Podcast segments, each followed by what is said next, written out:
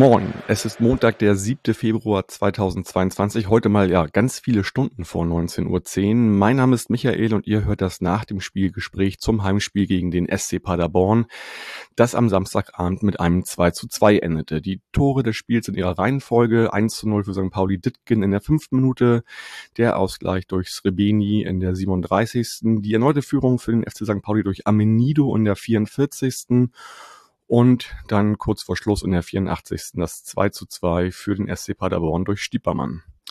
Ja, nachdem Tim im vor dem Spielgespräch mit Spieleanalyst Eddie Schmidt vom SC Paderborn gesprochen hat, darf ich heute wiederum Tim hier als Gast begrüßen. Moin Tim. Moin Michael.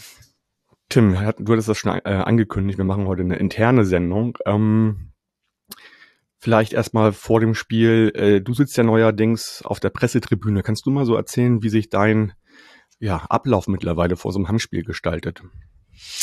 Also der Ablauf vor Heimspielen ist natürlich allein schon durch die Pandemie ganz anders geworden. Ähm, aber pressebedingt bin ich immer so eine Stunde vorher da. Beim allerersten Mal war ich irgendwie fast zwei Stunden vorher da, weil ich so aufgeregt war und nicht wusste, was mich erwartet. Aber ich bin jetzt immer so eine Stunde vorher da und ähm, habe dann meist schon auf meinem Rechner so einige Sachen vorbereitet, so taktische Konzepte, Schema und so, was ich mir auch erwarte. Also ich habe dann tatsächlich immer so ein, ja weiß ich nicht, so fünf oder sechs irgendwie kleine Thesen, Fragen, die ich für mich beantworte, ob da taktische Konzepte aufgehen oder was so ähm, Kernduelle sind auf dem Platz oder so.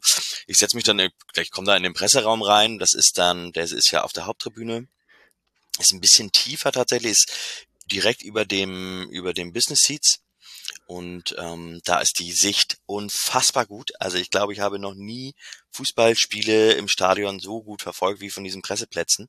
Ich bin ja sonst in, in, in Block 1 auf der Gegengrade, da ist man natürlich ziemlich weit oben und ziemlich weit links vom Spielfeld und da ähm, auf den Pressetrill, auf den Presseplätzen, das ist schon echt äh, eine ganz andere äh, Hausnummer, was auch so, so eine Spielanalyse angeht. Also das kriege ich da tatsächlich wesentlich besser hin. Es ist echt eine Riesenverbesserung äh, im Vergleich zum, zu vorher. Genau, und ich bin dann immer so eine Stunde vorher da. Das ist dann auch der Zeitpunkt meist, an dem der FC St. Pauli die Aufstellung bekannt gibt, Paderborn auch. Und dann hauen die das immer raus, veröffentlichen das. Dann kann ich da schon meine ersten Aufstellungen sozusagen, kann ich ein bisschen anpassen, ein bisschen überlegen, oh, was macht man, wie passt da was rein dann äh, trifft man da, inzwischen kenne ich da ja auch ein paar Nasen, trifft man da die anderen Journalisten leider nicht gendert. Äh, das kommt dann hoffentlich irgendwann noch. Mhm. Ähm, und dann, ja, klönt man so ein bisschen, was man erwartet. Jetzt so am Samstag lief ja Bayern gegen Leipzig noch vorher. Das haben wir natürlich, das lief auf dem Fernseher, da habe ich natürlich auch gern mal reingeschaut, weil das einfach, ja, ganz fast eine andere Fußballwelt ist, die da stattfindet. Kann man sich gar nicht vorstellen, dass das sozusagen nur eine eine andere Liga ist, also eine Liga höher, sondern gefühlt sind das irgendwie fünf Ligen, die da Unterschied sind zwischen ja, Bayern und, und dem FC St. Pauli. Genau, aber dann geht's irgendwann raus auf die, auf die Presseplätze. Da hat man natürlich feste Plätze, die da, ähm, die da vorgegeben sind. Jetzt gegen Paderborn war nicht so viel los auf den Presseplätzen. Das war zum Beispiel gegen Dortmund ganz anders. Da war, das war echt rappedicke voll da. Ähm, Genau, und da hat man da natürlich auch, also die Regeln sind die gleichen, Maskenpflicht gilt da auch und dann sitzt man da und dann schaut man sich den Spiel an und ich habe dann, tipp dann nebenbei auf meinem Laptop schon immer einiges mit ab, bereite ein bisschen was vor, ähm, aber meist produziere ich dann während so eines Spiels, produziere ich, ich würde mal sagen, so 50 kurze Sätze, die das taktische Geschehen beschreiben. Mhm. Und okay. das gieße ich dann nach einem Spiel in, äh, ja, in eine Form eines, einer, eines Analysetextes. Was wir ja auch immer noch machen, was wir aber bei den 2030 Spielen nicht machen, aber jetzt seit neuesten, seit wir auf der Pressetribüne sind, auch immer machen, sind diese Kurzberichte nach dem Spiel. Die schreiben sich ja total schnell weg. Ähm, hier St. Pauli verliert, so einen ersten, ich sag mal, so also eine Art subjektiven Eindruck damit reinzubringen und so ein bisschen beschreiben, wann waren große Chancen, wann waren spielentscheidende Szenen. Das kann man dann minütlich immer noch abtippen. Da mag der ein oder die andere vielleicht sagen, das ist tatsächlich das, was andere Medien als Analyse machen, aber ähm, wir äh, für uns ist das, also wir machen da diesen Kurzbericht und ähm, veröffentlichen den, wenn das zeitlich passt, also wenn das kein spätes Spiel ist, immer direkt nach Abpfiff und dann Tast drauf halt die Analyse. Ja, dann hoffe ich mal, dass du demnächst mal einen Kurzbericht über den Sieg schreiben kannst. ja, ich auch. Ja, genau. Sag mal, ähm, du bist ja nun auch schon sehr lange Fan des FC St. Pauli und die Rolle des Journalisten nimmst du ja erst seit ein paar Monaten ein. Ähm, vermisst du das manchmal, äh, oben in, in, in Block 1 dagegen gerade zu stehen, wenn zum Beispiel so ein 1-0 fällt in so einem Spiel gegen, wie gegen Paderborn? Ähm, ja, momentan nicht ganz so, weil das dann ja doch schon ein bisschen was anderes ist mit der Pandemie.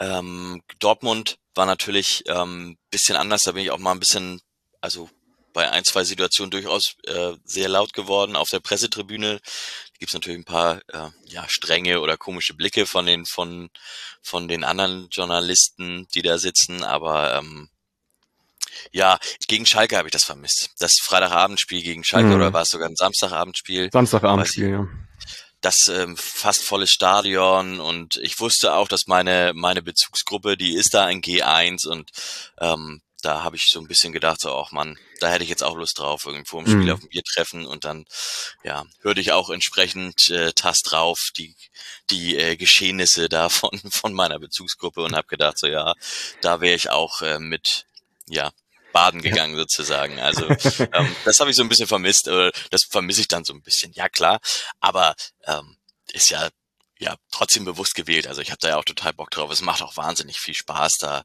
ähm, das so die Spiele so anders zu erleben jetzt mit dem FC St. Pauli als vorher. Ja, okay. Ja, dann schon mal danke für den Einblick, Tim. Ähm, mir ist gerade eingefallen, ich habe dich nicht vorgestellt, aber ich gehe davon aus, dass einfach 99,9 Prozent derjenigen, die hier zuhören, auch wissen, wer du bist. Insofern brauchen wir das auch nicht, finde ich. Ähm, bleiben wir nochmal beim, beim Drumherum, ähm, vielleicht nochmal zur Ticketvergabe, die ja letzte Woche stattgefunden hat. Also in der ersten Phase 3000 oder nee, 2000 Tickets erstmal für die, für die Haupttribüne und dann später, ähm, ja, nächsten Tag wurde verkündet, nochmal 3000 für die Gegengerade und für die Nord und dann nochmal Samstagmorgen nochmal die, die Südkurve und dementsprechend, oder was heißt dementsprechend, das Stadion war nicht ganz ausverkauft, also man weiß jetzt gar nicht unbedingt, wie viel wirklich auf dem Markt waren. Ich würde jetzt mal von 7000 ausgehen. Äh, letztendlich sind es ja gut 6000 geworden. Hast du noch irgendwas gehört oder? Nee, ich habe nur in, in den Tagen, also Mittwoch hab, haben wir zum ersten Mal davon gehört, Mittwochvormittag, dass ähm, mehr Zuschauer ähm, also dass die Kapazität erhöht wird auf mindestens 5000, aber da wurde halt auch schon gesagt, mindestens 5000, also da hörte man dann auch schon, dass im Hintergrund da Verhandlungen laufen, das noch weiter auszubauen und ich habe dann in dem Moment habe ich oder dann in den Tagen habe ich gedacht, ein Glück, äh, also die armen Leute, die da im Ticketcenter arbeiten ja. beim FC St. Pauli. Das ist auch in meiner Bezugsgruppe immer so ein Thema. Immer wenn, wenn sowas rauskommt, oh, ist das arme KC irgendwie, ähm, die ja generell seit zwei Jahren da irgendwie eine Ausnahme sozusagen Arbeit machen. Und insofern, ja, ähm, gut, waren immerhin 6.000 da. Es hätte auch halt ganz anders sein können, wiederum 2.000. Insofern war ein bisschen mehr los. Und ich habe das oft dagegen gerade relativ bei mir im Block 2, G2, ganz positiv empfunden, wie auch die Stimmung war. Äh, ja, vor allen Dingen am Anfang des Spiels, vor dem Spiel. Das fand ich soweit okay. Ähm, ja, gehen wir doch mal direkt ins Spiel, äh, Tim. Ähm, vielleicht mal zu den Aufstellungen. Ähm, auf unserer Seite sind ähm, ja drei neue Spieler reingekommen im Vergleich zum Derby. Äh, auf der rechten Seite hat Zander Olsen ersetzt. Ähm, Ziereis ist für Lawrence reingerutscht. Und äh, Amenido ist für Becker nicht positionsgetreu, aber für Becker reingekommen. Kannst du uns da mal eine kleine Einschätzung geben zu diesen drei Wechseln? Ich glaube, ich muss dich korrigieren. Ich glaube, es war Ditkin, der für Becker reingekommen ist. Ah, Ditkin, okay. Mhm. Ja, ähm, okay. Genau, also Zander musste rein, so oder so, weil Olson ja verletzt ist. Der hat irgendwie, Timo Schulz hatte auf der Pressekonferenz vorher von Problemen am Hüftbeuger berichtet, hat dann auf der Pressekonferenz danach gesagt, dass er hofft, dass er diese Woche wieder ins Training einsteigen kann. Also scheint er ein bisschen ernster zu sein. Ähm, ich hätte aber, glaube also ich hätte sowieso auf Zander gesetzt weil der einfach mit seinem Tempo ein bisschen, ja, ein bisschen besser da reinpasst. Nach dem Spiel, da können wir gleich nochmal drüber sprechen, hätte ich vielleicht dann doch Olson äh, besser gefunden auf der Seite, weil da ging viel über die linke Seite oder über die rechte Seite des FC St. Pauli. Ähm, Ziereis, Lawrence ist, glaube ich, die schwierigste Entscheidung von allen gewesen. Ich glaube, Ziereis ist da so ein bisschen, hat da so ein bisschen die Tempovorteile. Ähm, also die haben so den Ausschlag gegeben. Der ist, ist ja bei Lawrence und Ziereis, ja, ist immer schwer einzuschätzen. Ich würde sagen, also wenn man, wenn man die klar gegeneinander abgrenzen wollen würde, dann würde man sagen, Lawrence ist stärker im Spielaufbau und Ziereis ist stärker, hat mehr Geschwindigkeit. Und ich glaube, die Geschwindigkeit hat, war dann äh, ausschlaggebend und es ähm, waren dann doch, weil Paderborn ja immer so eine schnelle Tiefe sucht in ihrem Spiel, war das doch, gab schon einige Laufduelle, bei denen ich gedacht habe, oh, ist ganz gut, dass man da auf die was weiß ich, ein, zwei kmh zusätzlich mhm. ähm, gesetzt hat. Vorne Dit Ditgen, das, ja, habe ich nicht so verstanden. Also da wurde wahrscheinlich auch auf das Tempo gesetzt von ihm. Ähm, wobei es natürlich auch ja, dann vielleicht auch mit der Zehnerposition zusammenhängt, weil Amenido eben auf der Zehn gespielt hat ähm, und da Amenido als beste Variante vor ähm, Lukas Daschner gesehen wurde, auch weder Hartl noch Becker da auf die Zehn gezogen wurden, ähm, könnte ich mir vorstellen, dass Ditkin deswegen reingerückt. Ich hatte mit Simon Mackinock gerechnet, dass der ähm, vom Beginn an reinkommt. Mhm, um auf das hohe Pressing von Paderborn wahrscheinlich äh, zu reagieren. Genau, das ist so eine Option, die ich mir immer vorgestellt habe. Und also zum einen, um auf das hohe Pressing zu reagieren, ähm, und zum anderen auch einfach, weil du hast ja die gegnerischen Innenverteidiger und den Ron Schallenberg, da den Sechser gesehen, mhm. da ist einfach ja 15, 15 mindestens 15 Zentimeter ähm, Körpergrößenvorteil. Und ich denke dann, ja, manchmal ist das so einfach, ne? Also dann spielst du da einen langen Ball und die Wahrscheinlichkeit, dass der bei Simon Mackinock auf dem Kopf landet, ist einfach viel höher, als wenn du gegen die 1,95 Kanten von anderen Teams spielst.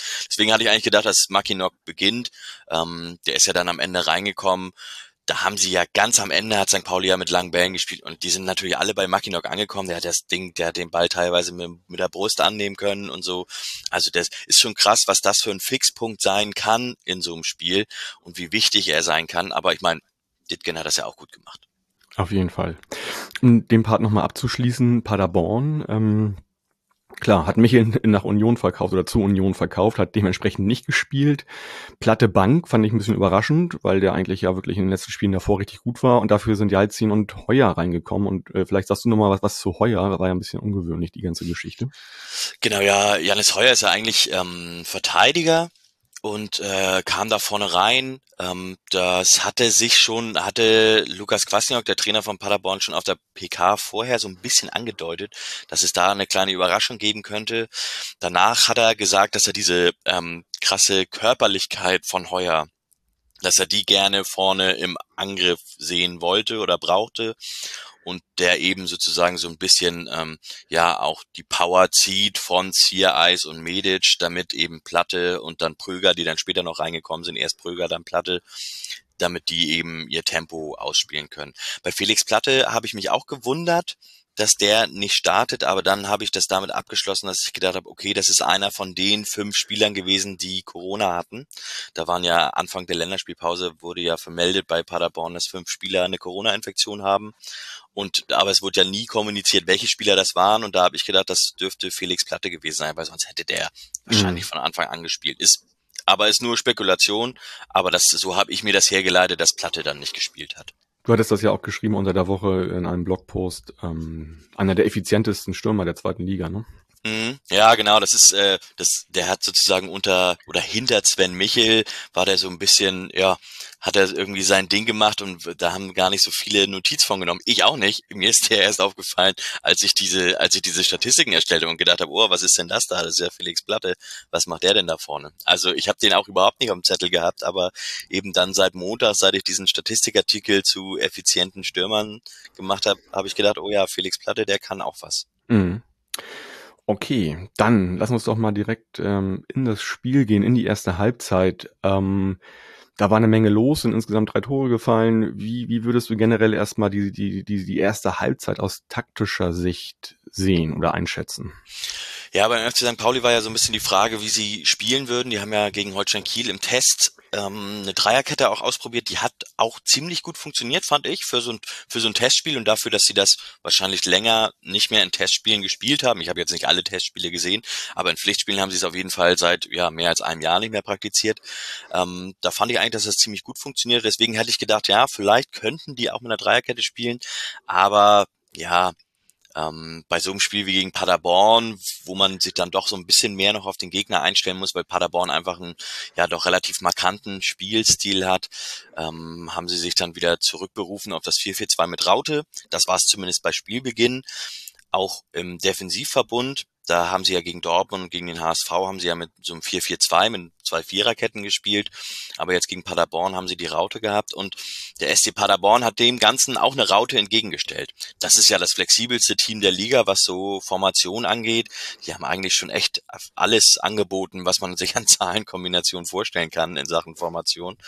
Haben im Hinspiel mit einer Dreierkette gespielt gegen St. Pauli und ähm, spielen jetzt aber seit Jahresbeginn spielen sie eine Raute. Das aber auch total flexibel. Also da habe ich echt Augen gemacht. Ähm, das war zum Beispiel der, der Dennis Schrebeni, der ähm, ist eigentlich, ja, hat der zweiter Stürmer gespielt, neben Heuer, war aber so orient, krass orientiert auf Lead Paccarada im Aufbauspiel vom F, wenn, wenn St. Pauli den Ball hatte, dass der im Grunde ja ganz tief auch oder teilweise sehr tief ins Mittelfeld zurückgefallen ist und dann gar nicht mehr so den Stürmer gemacht. Also die haben das schon, das hatte ähm, Eduard Schmidt im vor dem Spielgespräch auch angedeutet, die sind schon super flexibel, auch während des Spiels, je nach Ballbesitz, stellen die mal eben schnell um. Und von dieser Mittelfeldraute, die sie hatten, war dann auch, wenn sie den Ball hatten, auch nicht mehr viel zu sehen, weil die da echt so der Clement und der Muslia, weil die da echt ganz schön rumgewirbelt sind. Ähm, Jalcin auch, der ist immer ganz weit nach außen gezogen. Mhm. Der einzige Spieler letztendlich, oder die einzigen Spieler, die dann so ihre Position gehalten haben, das sind tatsächlich der Ron Schallenberg, der Sechser, der Kapitän auch ist, und Janis Heuer ganz vorne und der Rest, ja, die haben sich immer munter, ähm, munter rotiert da. Sogar die Innenverteidiger haben teilweise ja ihre Position mit aufgelöst und sind dann, haben sich so ein bisschen nach vorne eingeschaltet. Also es war, ist schon echt, ja, ich fand das mal ein sehr guter Fußball, den Paderborn spielen. Richtig mhm. starker Gegner und ähm, ja, auf die darf man, glaube ich, gespannt sein, was die noch machen. Also die haben ja auch mit Philipp Clement, also Sven Micheles Werk ist ein Riesenverlust für Paderborn, aber die haben Philipp Clement geholt, der hat im letzten Aufstiegsjahr hat er ja auch bei Paderborn gespielt. Ja. Da hat er irgendwie 24 Torbeteiligungen gehabt oder sowas und ähm, ist nicht umsonst äh, damals nach Stuttgart gewechselt für äh, also ja und hat da in der ersten Liga gespielt, weil das einfach ein richtig, richtig kreativer Fußballer ist. Und dann haben sie den Muslia von Hannover geholt, der da ja so ein bisschen, ja, jetzt, jetzt merkt man das erstmal, was ja. ein guter Fußballer ist. Der ist ja da in Hannover irgendwo auf der offensiven Außenbahn ja, fast vergammelt anscheinend. Und jetzt passt er da richtig gut auf die Zehnerposition in der Raute, hat sich da auch viel nach außen bewegt immer. Also das war schon, das war sehr ansehnlich, was Paderborn gemacht hat. St. Pauli ist ganz früh in Führung gegangen, so wie sie es zu Hause ja ganz häufig machen. Aber ähm, ja, ich würde mal sagen, mit jeder Minute, die das Spiel länger gedauert hat, hat Paderborn sich da mehr durchgedrückt mit seinem System, mit seiner Formation und mit seinem Spiel. Ja. Ich fand das 1 zu 0 fand ich, fand ich, fand ich sehr beeindruckend. Ähm von St. Pauli, äh, nicht nur weil Ditkin sich so cool um seinen Gegenspieler gedreht hat und das Ding dann reingehämmert hat, sondern auch erstmal die Entstehung durch Paccarada, ähm, der dann Amenido findet. Und Amenido ja. hätte sich auch ja, äh, anders entscheiden können mit seinem Pass. Ich fand sogar der Pass auf Ditkin war eher den, den ich vielleicht gar nicht unbedingt gewählt hätte, weil Burgstaller rechts für mich in einer guten Position war. Aber dieser Pass, also dann äh, links in die Tiefe, fand ich schon, schon sehr beeindruckend, diese Vorlage und dann das Tor halt auch von Ditkin. Ja, schon Majestätsbeleidigung, ne? Burgstaller in der ja. Situation nicht anzuspielen. So kann man das sagen, genau. Also äh, in der Entstehung sehr, sehr schön. Und ich hätte jetzt nicht gedacht, also dass Ditkin sich da so gut durchsetzt irgendwie auch. Aber das spricht natürlich auch für ihn dann diese Dynamik und die Kraft und dann äh, ja, dass er den dann auch mal richtig rein trifft. Das ist jetzt auch, mal jetzt auch nicht seine große Stärke immer, glaube ich. Und ja. Ähm, ja. ja, er sagte auch im, im Interview nach dem Spiel, sagte er eben, dass das eins eine der Sachen waren, die sie besprochen haben, dass er eben seine Körperlichkeit da einbringen soll. Ne? Also das ist ja ein relativ bulliger Typ und der hat da den Verteidiger, hat er lässig abgeschüttelt. Entscheidend war aber, wie du auch schon gesagt hast, der Pass von Lead Paccarada da, der war echt gut, dieser so flach, diagonal da ins Zentrum spielen aus der Position. Das war schon ordentlich. Mhm. Ja, das war auch mal eine, eine sozusagen eine Sache, wo er sich durchsetzen konnte. Er wird ja, das hattest du auch schon öfter thematisiert, er, er ist ja quasi als der, der Spieleröffner äh, quasi identifiziert worden und wird dementsprechend oftmals mittlerweile auch sogar in Manndeckung genommen und kann sich mhm. gar nicht mehr so entfalten wie noch im ersten Drittel der Saison. Ne? Hm, ja, der hat Schwierigkeiten oder was heißt er hat Schwierigkeiten? Ich glaube, alle würden Schwierigkeiten kriegen, wenn die so eng dann angegangen werden. Aber das Spiel von St. Pauli ist schon linkslastig. Das muss man mit Sicherheit sich mal ein bisschen ja genauer anschauen, was da vielleicht die Ursachen sind. Man hat natürlich auch dadurch, dass Marcel Hartl auf der halblinken Position spielt, ähm, hast du im Grunde die beiden spielstärksten Spieler, die sind eben auf links zu finden. Das ist natürlich gut, weil die sich dann halt auch auf links durchspielen können. Aber dadurch verweist die rechte Seite ganz schön. Also mhm. Luca Zander, Sebastian Olsson, diese haben eben diese, die Qualität von Lead Paccarada haben sie einfach nicht. Die haben dafür andere Qualitäten. Jackson Irvine ist ein ganz anderer Spielertyp als Marcel Hartl, viel, steht viel offensiver im, im Spielaufbau. Also das Spiel von St. Pauli ist linkslastig und das ist für, ja, auch für so einen Gegner wie Paderborn, die haben sich da ziemlich genau darauf eingestellt. Mhm. Ja, also bei Hartl finde ich ja immer, der ist ja, spielt auch gar nicht so unbedingt, finde ich, positionsgetreu, sondern geht halt dahin, wo er sich den Ball abholen kann. Ne? Mhm. Ja, genau. Und das äh, bedeutet dann in so einem Spiel wie gegen Paderborn, dass er sich sehr tief fallen lässt. Also da war viel im Sechserraum neben Erik Smith dann zu finden. Du hast sogar von einem Viereck gesprochen, sozusagen. Ne? Genau, die Raute ist sozusagen einmal gekippt. Also Irvine ist so ein bisschen hochgerückt und und und Marcel Hartl ist ja ist auf, hat sozusagen eine Doppelsechs gebildet. Also Lukas Kwasniok, der Trainer von Paderborn, der hat die beiden danach Doppelsechs genannt. Also der hat gesagt, St. Pauli hat mit einer Doppelsechs gespielt. Mhm, ja. Mhm. Hatte ich auch gehört, genau. Ja, und dann haben wir noch das 1 zu 1 in der, in der ersten Halbzeit durch Paderborn. Eine Sache, wo ich dachte so, ja, so genau so macht das Paderborn. Doof, dass es gerade passiert ist. Wie hast du das Tor wahrgenommen? Ja, das war da, da kam dann ziemlich viel zusammen von dem, was man auch vorher in den Situationen vorher schon wahrgenommen hat. Paderborn hat da ganz, dann ganz schön die, die Kontrolle übernommen und ähm, was die immer gemacht haben, war, dass sie die Außenbahn so überladen haben. Also der Muslia, der eigentlich auf der 10 gespielt hat, der ist immer schön mit nach links raus. Jalcin, der dann auf der halbrechten Position gespielt ist, immer nach rechts raus. Ganz weit nach außen und das ist ja sozusagen das, das Lehrbuchmäßige, was man spielt, auch gegen so eine Mittelfeldraute, weil die Mittelfeldraute im Zentrum total kompakt ist. Da ist kein Durchkommen, aber eben auf den Außenbahnen so ein bisschen durchkommen also, also viel Raum gibt. Und deswegen ist es das Ziel von einem Gegner dann sozusagen diese Außenbahn zu bespielen. Die Raute schiebt dann natürlich immer auf die einzelne Seite, auf die Seite rüber und lässt dann sozusagen die sogenannte ballferne Seite wird dann immer freigelassen. Ähm, und das Ziel von einem ja, von, von den jeweiligen Gegnern ist dann immer ähm, das Spiel sozusagen auf eine Seite zu lenken und sich dann aus diesem Druck rauszuspielen, dann schnellstmöglich auf die andere Seite zu kommen, weil da halt unendlich viel Raum ist. Und Paderborn hat das in dem Moment, die haben es, ist klasse rausgespielt gewesen, das Tor. Die haben das eben, die haben sich auf rechts sozusagen ein bisschen bisschen hin und her gespielt, Dreiecke gebildet und dann wurde das über Schrebeni und Schallenberg wurde das aufgelöst. Die haben sauber überladen da die Seite, die linke Seite und dann da auch reingespielt in den Raum. Dann war der Raum auch da ähm, St. Pauli muss sich sortieren und beim Verschieben ist es halt das Philipp Ziereis, also der Heuer, der zieht dann sozusagen Ziereis raus und da geht's für Beni dann ähm, wieder rein. Also in dieser Verlagerungsbewegung, überhaupt in der Bewegung der Verteidiger, ähm, haben die die Räume da super bespielt. Also mhm. muss man sagen, muss man vielleicht sagen, oh, Medic müsste da vielleicht mitgehen mit Cebeni. Das hat äh, nicht ganz so gut funktioniert. Ähm, Nikola Vassi sieht vielleicht auch nicht ganz so gut aus, wenn er so direkt durch die Hosenträger geht. Ja. Ähm, aber man muss auch anerkennen, das hat Paderborn auch einfach gut gemacht. Also diese Verlagerung haben sie halt super gut hinbekommen. Also dass überhaupt mhm. so eine brenzliche Situation war, ist halt eine gute, gute BW oder gutes Spiel von Paderborn auch gewesen. Ja, ja. Medisch hat auch, finde ich, so nicht so richtig gut ausgesehen in dem Spiel. Nachher ja auch nochmal bei ein, zwei anderen Sachen. Ähm, und um, nochmal um darauf einzugehen, bei der, bei der Spielverlagerung, also wenn das auf die andere Seite geht, ich glaube, da ist auch der größte Angriffspunkt, wenn sich so eine Abwehr erstmal wieder sozusagen formieren muss, auch wahrscheinlich. Ne? Und dann ist da wahrscheinlich das Problem, wenn, wenn dann, ja, zum Beispiel Heuer so ein so ein Ziereis mit rauszieht. Ne? Genau, also das ist auch das, was, was Timo Schulz auch immer sagt, wenn es darum geht, wie man tiefstehende Gegner bespielen will. Da sagt er immer, wir müssen versuchen, die in Bewegung zu bebringen. Das, das ist immer, mhm. also ich sag mal so, defensiv, im Defensivverbund kom äh, kompakt zu stehen, ist gar nicht so schwer als Team. Ähm, aber schwer ist es, ähm, wenn man in Bewegung ist, diese, die Abstände einzuhalten, die Übergaben von Spielern einzuhalten und so. Und das ist eben, ja, eins der Ziele gewesen. Das hat Paderborn da geschafft mit dieser Verlagerung, dass sie sozusagen alles auf die rechte Seite rüberschieben musste. Und da gab es dann halt, ja, Abstimmungsprobleme bei den Übergaben. Schrebeni ist davon seiner Halbposition sozusagen wieder auf die Stürmerposition gelaufen und hat er gut gemacht. Sein erstes Tor übrigens gewesen in dieser Saison. Der hat die letzten Jahre, glaube ich, immer zweistellig getroffen. Ja, stimmt. Also das wusste ich nicht, dass er erst das erste hat, aber die letzten Jahre war er auf jeden Fall immer sehr erfolgreich, das stimmt. Mhm.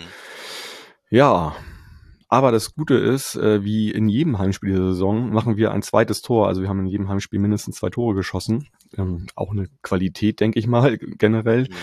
Ähm, ja, Amenido irgendwie ähm, ist so ein bisschen der Mann der letzten Spiele der, der Stunde auch, würde ich sagen. Ähm, links auf links, Ditkin spielt den Pass in den 16er und ähm, ja, Amenido nimmt ihn an und schießt ihn dann halt ja links unten rein. Äh, ja, war eigentlich zum richtigen Zeitpunkt für so einen Spielverlauf in der 43. würde ich sagen, oder? Ja, kann man so sagen. Also es kam ehrlich gesagt ziemlich aus dem Nichts, das 2-1. Also Amenido hat ja vorher irgendwann Mitte erster Halbzeit hat er schon eine große Chance gehabt. Ja. Da hat irgendwie, ich glaube, der Hünemeyer ist da mit dazwischen gekommen. Aber da äh, hat St. Pauli mal gezeigt, dass die auch sehr gut umschalten können. Ne? Also Erik Smith hat da einen Ball abgefangen und dann ging das, ja, ich habe da extra nochmal nachgeschaut, sieben Sekunden hat's gedauert. Erik Smith hat den Ball abgefangen und mhm. von da sieben Sekunden, bis der Ball im Netz lag. Sauber gespielt. Also auch genauso wie das, wie das, wie das 1-1 von Paderborn, kann man auch sagen, dass das 2-1 ebenso klasse Tor von St. Pauli. Ja. Ja, und das gab mir irgendwie auch das Gefühl, also wenn du so kurz vor der Pause das 2-1 machst, dann, das wird hier heute auf jeden Fall erfolgreich bestritten, das Spiel. Ja, wie wir gleich in der zweiten Halbzeit äh, sehen werden, ist es das nicht unbedingt. Aber bevor wir zur zweiten Halbzeit kommen, leite ich mal die Werbung ein, also Ding Dong, Werbung. Ähm, ja, es ist Montagmittag und äh, da ist mir so noch gar nicht nach Bier nach dem Wochenende, also eher nach dem Kaffee eigentlich, so nach dem Mittagessen. Wenn ich also jetzt ein Bier trinken würde, dann wäre es sicherlich das alkoholfreie Coffee Stout Roadrunner von unserem Werbepartner der Kehrwieder Kreativbrauerei. Das Roadrunner ist die perfekte Fusion aus alkoholfreiem Bier und eben Kaffee mit Bohnen direkt von den Kaffeebauern und geröstet in Hamburg. Das Roadrunner geizt mit Alkohol, aber ja, nicht mit Koffein. Dieses und noch weitere Biere und alkoholfreie Biere findet ihr im Online-Shop von Kervida auf kervida.bier, Bier wie im Englischen geschrieben mit Doppel-E. Und wie immer denkt ihr bitte daran, Alkohol verantwortungsvoll zu genießen. Werbeende. Ding Dong. Tim, da sind wir wieder und gehen direkt in die zweite Halbzeit. Mhm. Ähm, hat sich das, hat sich die, die, die generelle Grundausrichtung bei den Mannschaften verändert in der zweiten Halbzeit oder was, was ist da passiert? Also vielleicht, vielleicht für den Anfang erstmal. Ja, das, das habe ich auf der Pressekonferenz dann auch beide Trainer gefragt. Ähm, direkt, weil es schon merklich war, dass das Spiel sich verändert hat. Ähm, Timo Schulz hat gesagt, sie wollten auf die ähm, auf die starke Fokussierung auf den Außenbahnen, also dass Paderborn eben diese, diese Überladung immer versucht hat, wollten sie ein bisschen mannorientierter im Mittelfeld agieren, wodurch diese ganze Raute so ein bisschen weiter in die Breite gezogen wurde, aber noch nicht so, nicht so konsequent, wie das später dann mit der Einwechslung von Finn Ole Becker passiert ist. Da haben sie nämlich dann einfach auf so ein flaches 4-4-2 umgestellt und ähm, Lukas Kwasniok hat gesagt, dass der hatte auch den Begriff Doppelsechs, den ich vorhin, äh, äh, den er vorhin verwendet hat oder den ich vorhin genannt habe, den hat er da verwendet, weil er sagte, dass Paderborn das Anlaufverhalten so ein bisschen angepasst hat. Ähm, die haben sozusagen ein bisschen mehr Raum gelassen für, für Paccarada. Der war nicht mehr, wurde nicht mehr von Cebeni angelaufen, sondern äh, Cebeni war dann direkt sozusagen, ja, ist in der, in der Angreiferposition geblieben und Paccarada wurde aus dem Mittelfeld angelaufen. Also die haben da das Anlaufverhalten so ein bisschen angepasst und das hat, ja, das äh, ja, hat St. Pauli ziemlich den Zahn gezogen. Also zum einen war es Paderborn, die St. Pauli den Zahn gezogen haben, eben mit dem Pressingverhalten. Das, ähm, da war der Ball doch immer ziemlich schnell weg. Also St. Pauli ist da nicht so richtig ähm, durchgekommen mit seiner, mit seiner Formation dann, ähm, weil Paderborn da einfach sehr gut stand. Und dann hat Paderborn aber auch, ja, mit jeder Minute sind die Spiel stärker geworden. Also die haben sich da immer mehr reingespielt. Und weil St. Pauli dann eben ja immer noch mit so einer Raute es auch versucht hat, sind die Probleme, die sind nicht weggegangen, sondern die sind da geblieben. Die sind auch später, als, als St. Pauli so ein 4-4-2 hatte, sind die Außenpositionen auch immer noch frei gewesen. Das ist ja auch beim 4-4-2 immer noch so, dass die ganz extrem außen waren, dass die auch immer noch, ähm, ja, ähm, überladen werden können von den Gegnern. Ähm, das hat Paderborn dann auch immer noch gemacht. Und da muss man auch sagen, bei Zweitligaspielen ist es dann auch so, so ab 70. Minute, da, ähm, ja, da sind taktische Konzepte die verlieren dann mehr und mehr an Deutlichkeit. Also da geht's dann viel mehr um Einzelaktionen dann immer. Ja, war auch ja spannend irgendwie, aber ich fand, das lag ein bisschen in der Luft, dieses 2-2. Ähm, mhm. Ich glaube, wir hatten noch mal, ich weiß gar nicht, wer es war, war es Pröger mit diesem Lattenkreuzschuss? Mhm. Ja, das war Pröger. das war auch so, oh, dachte ich so, ne, jetzt sind hoffentlich mal alle aufgewacht irgendwie. Das, das klatschte da ganz schön irgendwie ins Lattenkreuz. Aber das war es nicht. Also wir hatten wirklich, das war wirklich sehr zerfahren, viele Ballverluste und wir sind gar nicht äh, richtig reingekommen in diesen, diesen, ja, Spielschwung ja irgendwie, denn das wurde immer direkt unterbrochen, äh, das Ganze von Paderborn, ne? Ja, die haben irgendwie, also irgendwie haben sie es geschafft, da dem, dem Spiel von St. Pauli den Zahn zu ziehen. Also ähm, Timo Schulz sagte, dass man, dass sie, dass sein Team dann weniger Risiko gegangen ist, auch bei den Umschaltaktionen zum Beispiel weniger Risiko gegangen ist und dass er das eigentlich nicht wollte. Also er wollte, möchte schon von seinem Team, dass sie auch bei Führung ähm, ebenso ihren Stiefel weiterspielen, aber das haben sie dann vielleicht nicht gemacht, haben dann vielleicht nicht den vielleicht etwas riskanteren Schritt mehr nach vorne gemacht, nicht mehr so viel vorwärts verteidigt und ja, haben dafür dann immer Stück für Stück sozusagen mehr vom Feld abgegeben und irgendwann stehst du so tief, dass du dann auch ja deine Umschaltaktion gar nicht mehr richtig spielen kannst, obwohl sie sehr, sehr gute Umschaltaktionen hatten. Aber die haben sie erstens konsequent richtig schlecht ausgespielt, muss man schon sagen. Und ähm, aber häufig sind sie auch gar nicht ins Umschalten gekommen, weil sie eben so tief positioniert waren, dass ähm, Paderborn da gar keine Probleme hatte, die Dinger wieder abzulaufen. Ne? Ja. Ja, und in der 84. fällt durch Stiepermann, wurde eingewechselt kurz zuvor das 2 zu 2. Äh, ich hätte jetzt gedacht, so, als, also im Stadion beim Gucken, da gäbe, hätte es mindestens drei Situationen gegeben, irgendwie da äh, vielleicht gegen, gegen den Ball zu arbeiten bei dieser Situation, weil der ganze Strafraum war auch voll mit Spielern von uns. Mhm. Wie hast mhm. du denn das, das wahrgenommen, dieses, dieses 2-2? Ja, ähnlich. Also der, der Ball kann natürlich von Medic rausgeköpft werden, der kriegt ihn da irgendwie mit dem Kopf, erwischt er ihn nicht. Passiert. Ähm, ist aber nicht das Problem. Also das hätte ich, würde ich noch unter, ja, passiert mal mhm. ähm, verbuchen, weil danach stehen irgendwie sieben oder acht St. Pauli-Spieler stehen im Strafraum fast auf einer Linie und Stiebermann ähm, ja, hat zwei Meter im Radius um sich herum eben keinen, ne? kein Gegenspieler und das, äh, ja, ja. Dass der Stiepermann Tore schießen kann, das war, wusste man auch schon länger. Also der hat zwar noch nicht die größte Rolle bisher in der Saison bei Paderborn gespielt. Der war, glaube ich, der war irgendwo in England. Also der ist ja damals aus Bochum nach England gewechselt oder aus Fürth nach England. Ich glaube, der hat bei beiden Teams mal gespielt. War da enorm torgefährlich und in England hat der ganz schwer Corona gehabt, wenn ich das richtig erinnere. Ah, okay. Und da war jetzt irgendwie lange nicht klar, wie fit er ist, aber das ist natürlich auch Qualität, die du da mal eben von der Bank bringen kannst. Also das war schon gut. Hat auf jeden Fall nochmal für elf Minuten gereicht, dieses Mal, oder für zwölf, dreizehn Minuten. Mhm. Und er hat dann das auch das Tor gemacht. Ja, ich fand es ärgerlich. Ich meine, das war verdient, finde ich so. Trotzdem habe ich mich sehr darüber geärgert, dass da dieses 2-2 noch fällt. Das hätte nicht sein müssen irgendwie. Also wir hätten da vorher, äh, hätten wir vielleicht den Deckel dann doch mit dem 3-1 irgendwie drauf machen können. Auch dafür gab es ja ein, zwei Chancen in der zweiten Halbzeit echt doof, dass du so ein, ja, es war schon so, ein, so eine Art Spitzenspiel. Klar, es gab noch ein anderes am Wochenende, aber so von dem, wie, wie du es auch beschrieben hast im Vorwege, von den Qualitäten war es ein echtes Spitzenspiel, würde ich sagen, oder?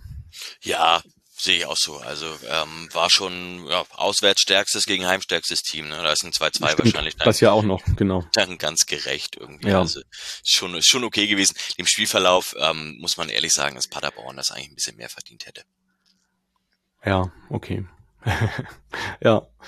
Ja, gut, wir haben das 2-2 geholt. Äh, vielleicht nochmal so abschließend ähm, zwei, zwei Fragen, Tim, an dich. Ähm, wie sehr würdest du dir wünschen, dass Afes Arimu bald wieder fit ist, um eventuell auch mal Erik Smith eine Pause zu gönnen?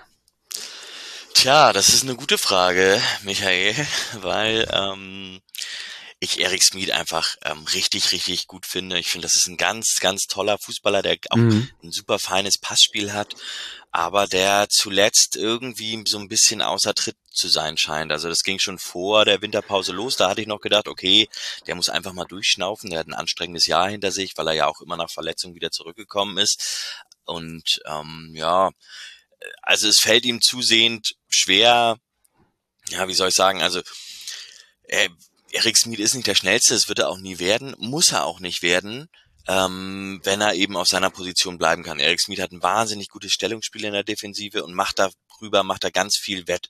Also bevor, also sag mal so, während Afis Aremu zwei Kämpfe führt und die gewinnt, hat, macht, hat Erik Smith ein gutes Stellungsspiel und es kommt gar nicht zu diesem Zweikampf, weil der Raum einfach schon zu ist. Das ist im Grunde das, was Xabi Alonso, ähm, der Spanier, immer gesagt hat, wenn ich einen Zweikampf führen muss, dann habe ich vorher was falsch gemacht. Mm, mm. Ähm, ja, das und so ähnlich würde ich Eric Smith auch beschreiben, wobei ich den natürlich nicht ganz auf die Höhe von Xabi Alonso heben würde. Aber ähm, Eric Smith bekommt halt dann Probleme, wenn er diese Position verlassen muss, wenn er sozusagen aus dieser aus dieser Zone raus muss, wenn er in Laufduelle gezwungen wird. Das das ja dafür ist er nicht also sozusagen körperlich nicht geschaffen. Also das ist einfach schwierig. Der hat ist ein starker Zweikämpfer, aber nicht ähm, in irgendwelchen Tempoläufen auf der Außenbahn. Die wird er immer verlieren. Der taucht da aber auch nur auf bei Tempoläufen auf der Außenbahn, wenn er, wenn da vorher im Team irgendwas falsch gelaufen ist. Also Eric Smith taucht nicht einfach so außen auf. Hat aber auch Probleme im Spielaufbau tatsächlich. Also der ist zuletzt nicht mehr, auch im Passspiel, nicht mehr so stabil wie zuvor. Hm. Wollte ich auch gerade sagen, also umso disziplinierter seine Mitspieler sind, umso besser ist er eigentlich auch. So ist es immer so mein Empfinden. Also dann muss er halt nicht in diese Zweikämpfe gehen. Ne? Mhm. Ja, ist schwierig. Also für also ja. ist für alle schwierig, aber bei Eric Smith ist es ja, das ist mir auch aufgefallen und äh, also ich muss da ehrlich sagen, da ich ich, ich finde den wahnsinnig gut. Ich finde, der hat schon so unfassbar starke Spiele für St. Pauli gemacht und ist halt auch einer, der eben diese Raute so stark gemacht hat. Also jetzt als ähm, so im Spiel gegen gegen Sandhausen zum Beispiel oder auch in den Spielen. Also der einfach wahnsinnig viele Räume schließt und teilweise da gefühlt für eine Doppelsechs alleine läuft, so dass ähm, so Spieler wie Hartl oder Irvine sich dann auch einfach mutiger vorne einschalten können, nämlich das, was dann so in der zweiten Halbzeit gefehlt hat, was Timo Schulz gefehlt hat gegen Paderborn. Das ist ja auch nur deswegen möglich, weil dann irgendwelche Spieler vertrauen, ja, okay, ich riskiere das jetzt mal nach vorne, weil ich weiß, ich habe hinter mir sozusagen einen Sechser, der, der das Loch zur Not zuläuft. Und irgendwie, ja, es ist ein bisschen, ist ein bisschen schwieriger geworden. Ich würde aber die aktuelle ähm, ja, kleine Krise, die würde ich nicht unbedingt nur an hm. Eric Smith festmachen. Also da gibt es noch ein paar weitere Baustellen. Das, das wollte ich auch nicht implizieren mit der Frage. Ähm, ähm, was nehmen wir denn jetzt mit aus diesem Spiel? Also wenn wir jetzt mal Richtung Samstag gucken, äh, wenn wir bei Regensburg spielen, so, ähm, was, was, an, an welchen ein, zwei Stellschrauben sollte man jetzt schrauben, damit man, damit man dieses Spiel vielleicht erfolgreicher bestreiten kann als nur ein Unentschieden? Ja, also erstmal sollte man in der medizinischen und Physioabteilung sollte man äh, ja alles Menschenmögliche machen, um Daniel Kofi-Giré wieder fit zu kriegen. Das ist tatsächlich etwas, von dem ich nicht gedacht hätte, dass es so schwer wiegt. Aber na, ich meine, Fußball ist ja letztendlich ähm, klar, ist ein Teamsport, aber da kommt es halt zum größten Teil taktische Konzepte hin oder her. Du kannst, du kannst die individuellen Fähigkeiten von Spielern immer bestmöglich einsetzen mit dem taktischen Konzept, aber die individuellen Fähigkeiten von Spielern werden immer das Wichtigste sein im Fußball. Das werden nicht die Taktik, wird nicht die Taktik sein, sondern es ist immer die Frage, wie gut sind einzelne Spieler und Daniel Kofi Giré ist einer von diesen drei, zwei, drei unersetzbar, unersetzlichen Spielern, die es, die es gibt bei St. Pauli und der fehlt doch ganz schön, was dieses Kreative vorne angeht. Mhm. Und dann hat St. Pauli auch einfach zuletzt äh, ja, ein Defensivproblem. Also die fangen sich zu viele Gegentore. Mhm. Ich glaube, das ja. eine bedingt das andere so ein bisschen. Also ich glaube, wenn St. Pauli offensiv mehr Druck entfachen kann, dann äh, löst sie das mit der Defensive auch ganz schnell wieder auf, weil eben ähm, die sich gar nicht so weit reindrängen lassen, weil gegnerische Teams erstmal mit sich selber beschäftigt sind und so. Ähm, ja. Ja. Okay, dann habe ich noch eine abschließende Frage. Äh, du hast schon über Chiré gerade gesprochen. Was machen wir denn mit Amenido, wenn Chiré wieder spielt? Weil äh, Amenido möchte ich eigentlich gerade auch nicht, auch nicht, auch nicht drauf verzichten unbedingt. Nee, der hat sich ganz gut gemacht. Ich weiß, ich habe, als ich äh, äh, in der Winterpause mit Timo Schulz da den Podcast aufgenommen habe, habe ich ja so Thesen aufgestellt, teilweise ja. wirklich sehr gewagte Thesen. Völlig abstruse Thesen. Genau, die ich auch ganz bewusst so gewählt habe, weil ich finde, Nicolas Vassi ist ein super Torwart, ist kein durchschnittlicher Torwart, sondern ist ein super Torwart. Und ähm, aber da hatte ich halt die These, dass Etienne Amenido kein Torjäger ist. Mhm. Ähm, da hat Timo ja gar nicht so vehement widersprochen, wie ich eigentlich ja mir von der These selbst erhofft hatte. Aber er hat schon gesagt, dass sie in Etienne Amenido wahnsinnig viel sehen. Und ich glaube, das ist das, was wir momentan auch zu sehen bekommen. Ne? Also das war nicht umsonst wurde er auch angekündigt als Ersatz für Omar Mamouche, der damals weggegangen ist, sondern der ist einfach vom Spielstil relativ ähnlich zu Mamouche. Der wird, wenn Giré wieder fit ist, wird er auf die Stürmerposition neben Guido Burgstaller rücken. Also mhm. da dürfte er erstmal gesetzt sein. Wenn du in den letzten vier Spielen hat er, glaube ich, ja, weiß ich nicht, fünf, sechs Torbeteiligungen gehabt, ähm, dann hast du einfach Argumente auf deiner Seite. Auch wenn ich persönlich ähm, ihn auf der Zehnerposition jetzt gar nicht so gut fand. Also ja, klar, als okay. Torjäger und Vorlagengeber, aber ähm, ja, ich vermisse Jerry schon ganz schön.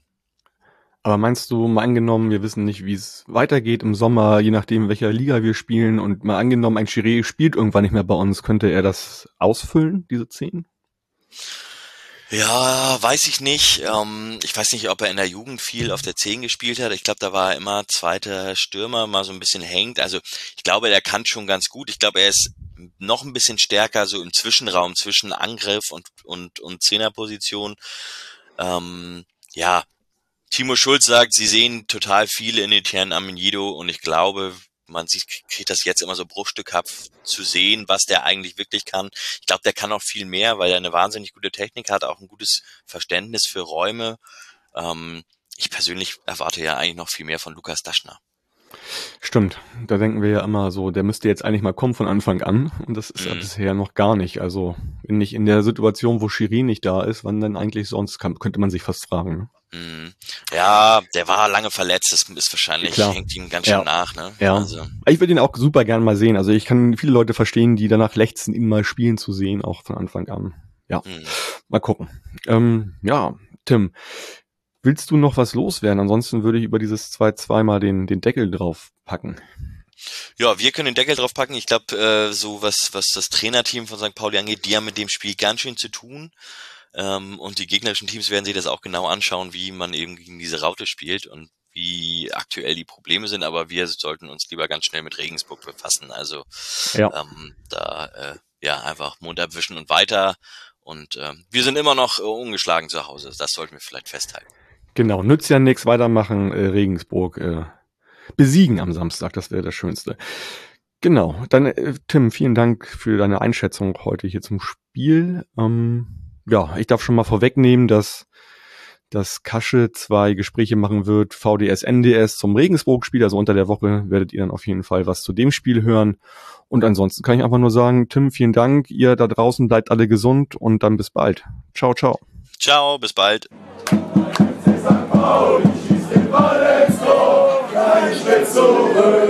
immer weiter vor, immer weiter, lass den Kopf nie hängen. Du auf dem Rasen und wir auf den Rängen. Gemeinsam sind wir stark, sie brechen uns nie. Und jetzt alle zusammen, so lang wie noch nie.